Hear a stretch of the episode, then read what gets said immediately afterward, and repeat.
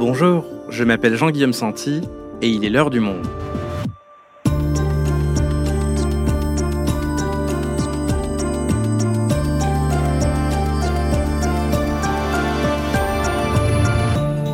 Avant de démarrer notre épisode, sachez que l'heure du monde sera bientôt en live. Le 20 juin, je recevrai Sylvie Kaufmann pour un épisode enregistré en public. Elle nous parlera des décennies d'aveuglement occidental sur les véritables intentions de Vladimir Poutine. Vous pourrez y assister en personne comme en distanciel et pour vous inscrire, rendez-vous sur atelier au pluriel.lemonde.fr. On passe à l'épisode du jour un peu plus trivial, quoique. En tout cas, si vous êtes un homme passé la trentaine, impossible de passer à côté de ce sujet lorsque vous vous regardez dans le miroir de la salle de bain. Des petits golfs apparaissent sur votre front et parfois une alopécie, c'est-à-dire une chute progressive des cheveux pouvant mener à la calvitie. Un complexe très présent chez les hommes au point que certains d'entre eux, de plus en plus jeunes, n'hésitent plus à faire appel à une greffe capillaire ou à se faire poser un toupet dernière génération quasiment invisible. Alors, au même titre que les injections antirides, un tabou est-il tombé sur la beauté masculine? Comment ça marche? Combien ça coûte? Et surtout, que nous apprend cette tendance sur le rapport qu'entretiennent les hommes avec leurs cheveux et leur apparence? Catherine Rollo est journaliste au Monde, elle a rencontré des jeunes complexés, mais avant ça, direction un centre capillaire avec notre journaliste Esther Michon. Jeune et bientôt chauve, l'essor des grèves et des toupets, un épisode d'Esther Michon co-réalisé avec Amandine Robillard.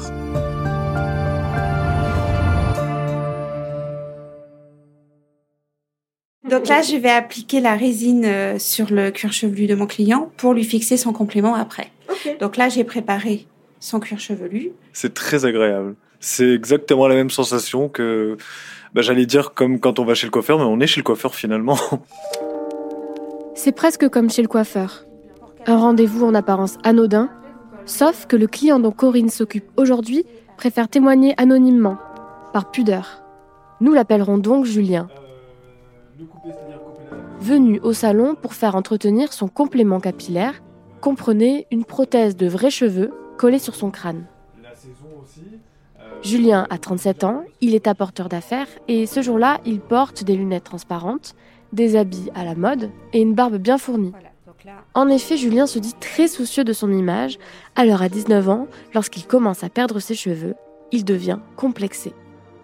Je sentais le regard des gens qui me gênait euh, particulièrement, alors j'ai vite mis une casquette que j'ai euh, agrippée sur ma tête à ne plus la lâcher du matin au lever jusqu'au soir au coucher. Mes propres parents ne me voyaient pas sans ma casquette. Mes frères et sœurs ne me voyaient pas sans ma casquette. Euh, je voulais pas être confronté au regard des gens en fait. Dans ma sphère amoureuse, euh, j'essayais euh, de la garder le plus possible, même lors de, de rapports intimes.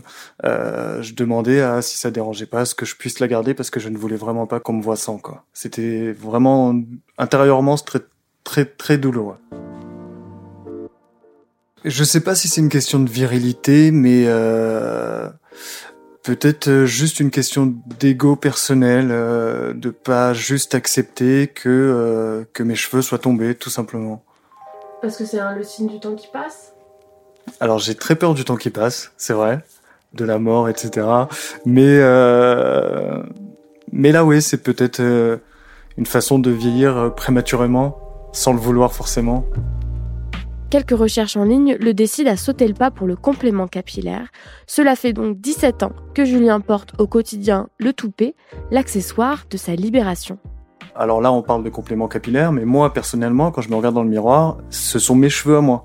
Je ne fais plus la distinction ou la différence euh, quand je suis à la maison ou quand je suis dehors, en sortie, en boîte ou où vous voulez, en vacances, euh, entre un complément et ma vraie personnalité, parce que ça m'a permis réellement de retrouver une personnalité de réapprendre à, m'aimer, quoi, tout simplement.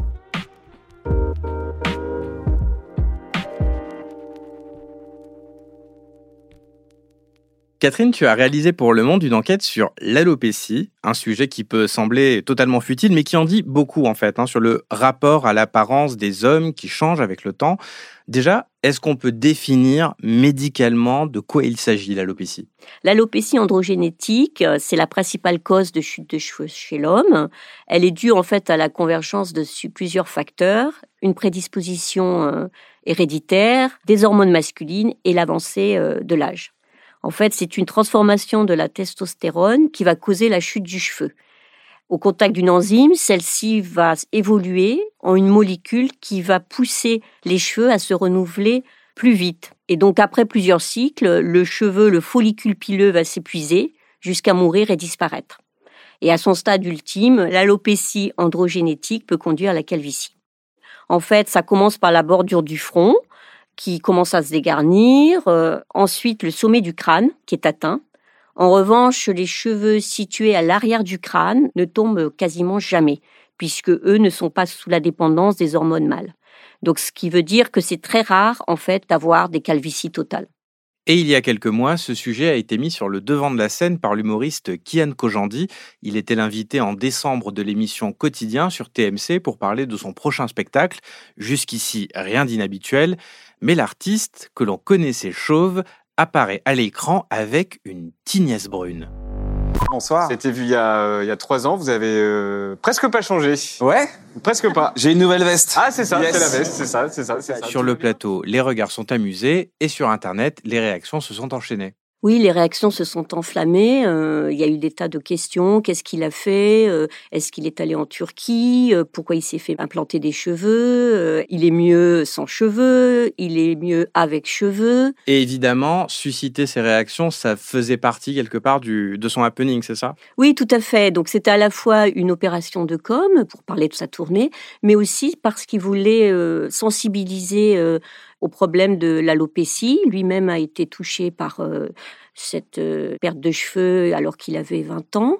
Il en a beaucoup souffert, maintenant il l'a accepté, mais même avec sa célébrité, il continue en fait à, recevoir énormément d'émoticônes, œufs, euh, énormément de, de mènes qui le comparent à des personnes qui sont chauves, qui n'ont pour seul point commun avec lui que d'être chauves. Et ce complexe de la calvitie chez les hommes, il renvoie à quoi historiquement? Il existe depuis très longtemps, en fait. Depuis la nuit des temps, euh, il y a un complexe autour de la perte des cheveux. Il faut se rappeler de l'histoire de Samson, qui tirait sa force et sa puissance virile de ses cheveux, et qui, euh, quand sa femme euh, Dalila lui a coupé sa tignasse, est devenu quelqu'un extrêmement faible.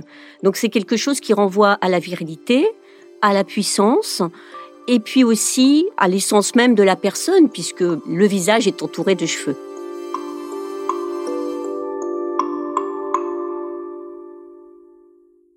Pourtant, de plus en plus d'hommes s'assument chauves et en préparant cet épisode, on est tombé sur une confrérie des chauves en Belgique. Ah, quel bonheur d'être chauve, on n'est jamais décoiffé. Alors ça prête à sourire, mais je pense aussi à des figures populaires comme Zinedine Zidane ou un Bruce Willis par exemple. Oui, il y a des chauves qui s'assument. Effectivement, toutes ces figures euh, de chauves euh, sexy et célèbres ont beaucoup fait avancer la cause des chauves et beaucoup de chauves ont décidé de se raser. Euh. Mais à côté de ça, il y a aussi énormément de personnes, énormément d'hommes qui souffrent de leur calvitie, qui n'osent plus se regarder dans la glace, qui n'osent plus sortir, pour qui c'est un véritable complexe. Alors toi, Catherine, tu t'es rendu compte que les jeunes étaient de plus en plus complexés et de plus en plus tôt. Alors j'ai deux questions. La première, c'est est-ce qu'il y a aujourd'hui plus d'hommes chauves qu'il y a 50 ans? Les études montrent qu'il n'y a pas plus de chauves qu'avant. On est toujours à peu près sur les mêmes chiffres. 15% de chauves euh, âgés de, 20 ans, 30% autour de 30 ans. Et euh, un homme sur deux à partir de 50 ans peut être euh, touché par la calvitie. Ces chiffres sont assez stables, mais en revanche, euh, la pression sur le fait de devenir chauve est beaucoup plus importante. Et la deuxième question, j'allais y venir, c'est pourquoi est-ce que cette pression touche davantage les jeunes? Est-ce qu'on peut l'expliquer par une forme de tyrannie de l'apparence liée aux réseaux sociaux notamment? Ah oui, tout à fait. Les réseaux sociaux, la tyrannie de l'apparence mettent énormément de pression sur la génération des 18-34 ans. C'est une génération qui d'ailleurs a davantage recours aux actes de chirurgie esthétique que les 50-60 ans, donc ça veut dire quand même quelque chose. Alors Catherine, maintenant on va s'intéresser aux solutions qui aujourd'hui euh, peuvent exister.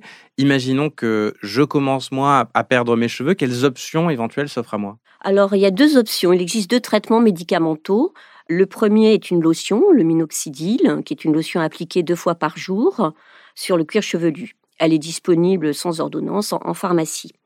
Son efficacité se juge après six mois et surtout, il faut l'appliquer euh, quotidiennement. Dans le meilleur des cas, le minoxydil permet de ralentir la chute de cheveux, mais si vous arrêtez, euh, les effets éventuels du traitement sont stoppés.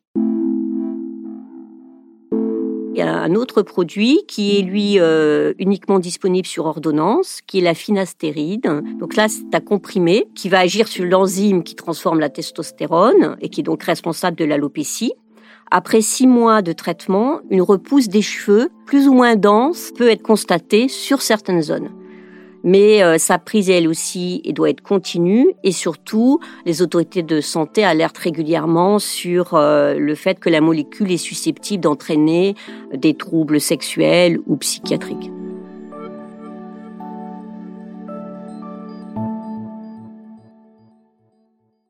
Alors, Parlons maintenant de la greffe, c'est-à-dire si jamais ces traitements euh, médicamenteux échouent, c'est la dernière solution. Mhm. On est tombé en préparant cet épisode sur une archive de l'INA des années 70 et un médecin de l'hôpital Saint-Louis à Paris évoque la première greffe de cheveux expérimentée 20 ans plus tôt aux États-Unis.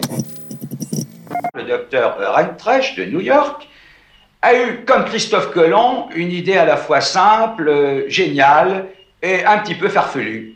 Il a pris des cheveux dans la région occipitale, où vous savez que les cheveux ne tombent jamais, et il les a greffés dans la région dangereuse, c'est-à-dire dans la région frontale, et il faut bien dire, il a fait ça au milieu des ricanements de ses confrères.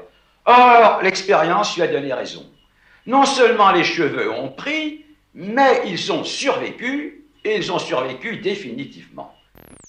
Alors aujourd'hui, Catherine, on est d'accord, la greffe n'est plus du tout perçue comme une idée farfelue. Non, plus du tout. Euh, les temps ont bien changé, la greffe de cheveux s'est démocratisée et les techniques ont beaucoup évolué. Il y a encore une dizaine d'années, en fait, la méthode était beaucoup plus invasive. Le, chirurgien coupait au bistouri un morceau de peau chevelue à l'arrière de la tête, ce qui laissait une cicatrice. Et ensuite, les greffons euh, étaient ensuite extraits, puis replantés dans les zones dégarnies. Aujourd'hui, 80% euh, voire plus des interventions utilisent la technique FUE, donc c'est une technique par unité folliculaire par extraction. Le médecin extrait directement les greffons un à un dans la zone donneuse, donc à l'arrière du crâne, à l'aide d'un petit stylet, d'un micro-cylindre, euh, sous anesthésie locale et sans cicatrice. Ensuite, euh, les greffons, donc il faut savoir que dans un greffon, il y a entre 1 et 3 cheveux sont euh, réimplantés toujours par un petit instrument, euh, un à un. Donc euh, l'intervention nécessite un rasage préalable. Elle est très minutieuse puisqu'elle peut durer entre 3 et 8 heures, mais elle n'engendre pas de cicatrices ni de suite opératoire très lourde. Donc ces opérations se démocratisent, notamment en Turquie. Et alors, il y a une photo, un mème, comme on dit, qui a circulé sur Internet, où on voit dans un avion beaucoup de passagers chauves portant une sorte de bandage autour du crâne. Et la légende ironise en disant qu'ils reviennent tous d'une greffe en Turquie. Alors Norman, que tu as interviewé, a lui aussi choisi cette destination pour son opération. Il a 31 ans, il a commencé à perdre ses cheveux à 25 ans, et on lui a demandé si comme sur ces images, dans l'avion de retour de Turquie, il ne s'était retrouvé qu'avec des greffés. C'est complètement vrai. Franchement, euh, ouais, ouais, c'est vrai. Effectivement, il y a énormément. Alors peut-être pas les trois quarts de l'avion, mais on va dire euh, facilement euh, un tiers au minimum, voire jusqu'à la moitié on peu tout le monde repartir avec un bandeau, euh, avec un bandeau et forcément les cheveux rouges parce que c'est une sorte de mercurochrome pour les cheveux après l'implant. Et oui, oui, tout à fait, ça se passe comme ça. On le voit dans l'aéroport. D'ailleurs, on se regarde, on se lance des petits regards genre euh, ah toi aussi, euh, toi aussi t'y es passé quoi. Comment ça se fait, Catherine, qu'autant de Français aujourd'hui se rendent en Turquie pour faire une grève? Quelle est la spécificité de ce pays? Effectivement, la Turquie est devenue la destination numéro un euh, pour les implants euh, capillaires. L'activité est devenue un pilier économique du pays. Les établissements donc euh, turcs vantent leurs locaux luxueux, la qualité de leurs chirurgiens, leur personnel polyglotte. Par ailleurs, ils n'hésitent pas à recruter des rabatteurs sur Internet et à rémunérer des influenceurs pour faire leur publicité. Mais si beaucoup de Françaises décident en fait à franchir le pas comme Norman et euh, à partir en Turquie, c'est essentiellement parce que les opérations ils sont beaucoup moins chères. Par exemple, euh, Norman, quand il s'est renseigné euh, auprès d'établissements français, on lui a proposé un, devis de 15 000 euros, alors que finalement, quand il est parti en Turquie, son intervention lui a coûté 2400 euros. Et alors, comment est-ce qu'on explique ce grand écart des prix? D'une part parce que les charges en Turquie euh, et les salaires sont moins élevés, mais surtout parce que les établissements ont en quelque sorte euh, industrialisé euh, la procédure parce qu'ils font énormément d'opérations par des petites mains qui ne sont pas obligatoirement du personnel médical. Il peut y avoir des anciens couturiers ou couturières, par exemple, hein, parce que c'est une opération minutieuse, qui vont intervenir donc à la chaîne et il y aura dans la salle un médecin qui va euh, superviser en fait l'opération. Mais il ne va pas rester pendant toute la durée de l'opération près euh, du patient. Catherine, qu'est-ce qu'en pensent les cliniques et les spécialistes français de ces prix entre guillemets cassés en Turquie? Est-ce que c'est sans risque? Alors les Français déplorent en fait cette concurrence euh, qu'ils jugent déloyale, tout en sachant que la bataille des prix est perdue d'avance. Mais ils admettent aussi qu'il y a peu de complications parce que la greffe de cheveux fait partie des opérations les plus sûres en, chirurgie esthétique. En revanche, ils alertent sur le fait que d'un point de vue esthétique, les résultats ne sont pas toujours à la hauteur, selon eux, de ce qui se fait en France. Donc, si je te suis bien, c'est pas forcément une question de, risque sanitaire qui serait accru si on fait l'opération en Turquie, c'est plus une question de, qualité de l'opération, de résultat final. Oui, tout à fait. Par exemple, euh, les chirurgiens français disent que en Turquie, leurs homologues ont tendance, par exemple, à intervenir trop tôt sur un patient qui est trop jeune, dont la ligne de démarcation des cheveux n'est pas encore euh, fixée. Ils disent aussi que euh, parfois les prélèvements dans la zone donneuse, donc à l'arrière de la tête, sont trop importants. Donc, euh, si on enlève trop de cheveux à l'arrière de la tête, ce sont des cheveux qui ne vont pas repousser. Donc, euh, il peut y avoir ensuite une zone donneuse qui va être mitée, qui va avoir des cicatrices. Et puis, d'une manière générale, euh, il pointe le fait que l'esthétique euh, n'est pas tout à fait la même et que euh, on se retrouve avec des résultats qui font artificiels.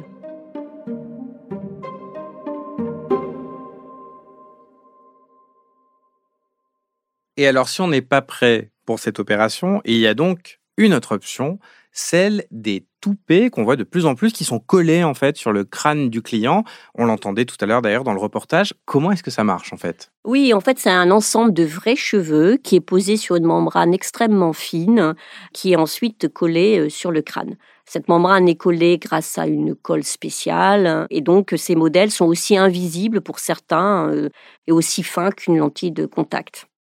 Une fois fixés, en fait, ces cheveux sont retaillés selon la coupe choisie euh, par le patient.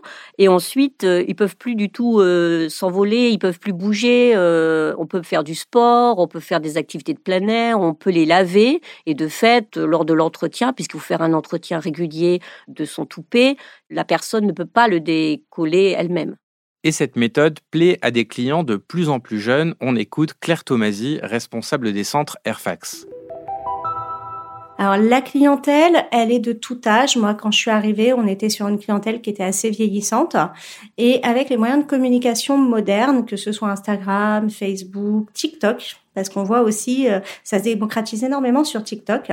Il y a des gens qui en font des parodies, qui se les collent sur l'épaule et qui se les fixent. Donc, euh, on a vu un rajeunissement de la clientèle. Le client le plus jeune doit avoir 19-20 euh, ans et le plus âgé doit avoir 93-94 ans. Et alors Catherine, la question que je me pose, c'est à partir du moment où une opération chirurgicale permet de, reconstituer la, chevelure perdue, pourquoi alors se faire poser un toupet? Contrairement à la greffe, c'est une solution qui est réversible. Donc certains euh, optent pour cette euh, solution par crainte des implants, parce que leur calvitie n'est pas encore stabilisée, mais aussi parfois parce que leur calvitie est trop avancée et que donc le résultat d'une greffe n'est pas garanti. D'autres veulent juste se donner le temps de voir s'ils vont se plaire avec cette moumoute ou essayer de gagner quelques années en attendant peut-être de s'accepter en tant que chauve. Et ça coûte combien? En fait, les centres de compléments euh, capillaires proposent souvent sous forme de forfait l'achat, la pose, l'entretien, le remplacement de la pièce de cheveux. Donc il faut compter entre 150 et 400 euros par mois. Donc c'est donc un investissement qui est important. Et pour conclure cet épisode, on réécoute Julien. Une femme se fait faire de la chirurgie esthétique et c'est normal, on va dire, ça s'est normalisé. Pourquoi est-ce que l'homme aurait honte euh, de passer sous le billard ou de mettre un complément capillaire pour se sentir mieux dans sa peau? Juste euh, soyez heureux avec vous-même et, euh, et faites ce qu'il faut pour être heureux, tout simplement. Tu l'as observé, toi, cette avant-après auprès des hommes que tu as interviewés et qui soit se font opérer, soit se font poser un toupet? Oui, tout à fait. Tous les témoins que j'ai interrogés m'ont dit la même chose. La greffe ou le complément capillaire leur a sauvé la vie. Leur calvitie, en fait, occupait euh, le centre de leur vie. Ils avaient l'impression que les autres ne voyaient que ça. Et donc, ce qui est assez drôle, c'est que, en fait, ils sont assez surpris de la réaction de leurs proches, qui, euh, après une greffe ou un complément capillaire, ne remarquent pas tant que ça la différence. Mais pour eux, cette différence, elle est primordiale. Hein. Ils ne sont plus des chauves en souffrance. Merci Catherine. Merci.